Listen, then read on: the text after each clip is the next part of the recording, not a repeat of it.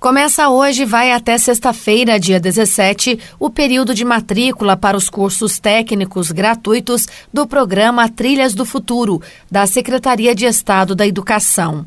A lista com os candidatos contemplados no processo seletivo já está disponível na internet, no site www www.trilhasdefuturo.mg.gov.br. Para fazer a consulta, é necessário informar o número de inscrição ou o documento que a pessoa utilizou no cadastro, dados de filiação e a data de nascimento. O programa de capacitação técnica teve uma grande procura. Foram mais de 260 mil inscrições, conforme destaca Isabela Martins, subsecretária de Desenvolvimento da Educação Básica de Minas Gerais. Nós tivemos um sucesso muito grande de inscrições, foram mais de 268 mil inscritos para 75 mil vagas ofertadas em 110 municípios, com 58 opções de cursos diferentes. Foram ofertados cursos de enfermagem, segurança do trabalho, eletrônica, mineração, entre outros. E os estudantes não tiveram que pagar nenhuma taxa e o curso é absolutamente gratuito, com isenção de mensalidade e ainda a disponibilização de apoio e auxílio para transporte e alimentação durante a realização do curso. É importante que os estudantes façam a confirmação da matrícula com a apresentação dos documentos exigidos para garantir a vaga.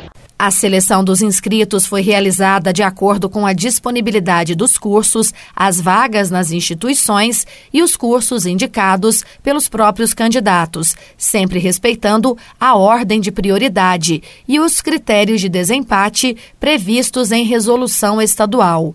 De acordo com o documento, tem prioridade os estudantes da rede estadual de ensino, seguidos por alunos da rede federal ou municipal, depois por estudantes da rede particular e, por fim, egressos do ensino médio, vindos de qualquer rede.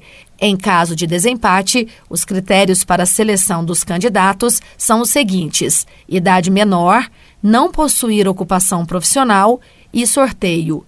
Após a realização da chamada regular, será aberto o período de vagas remanescentes. De 23 a 28 de setembro, qualquer candidato poderá se inscrever para as vagas que ainda estiverem disponíveis.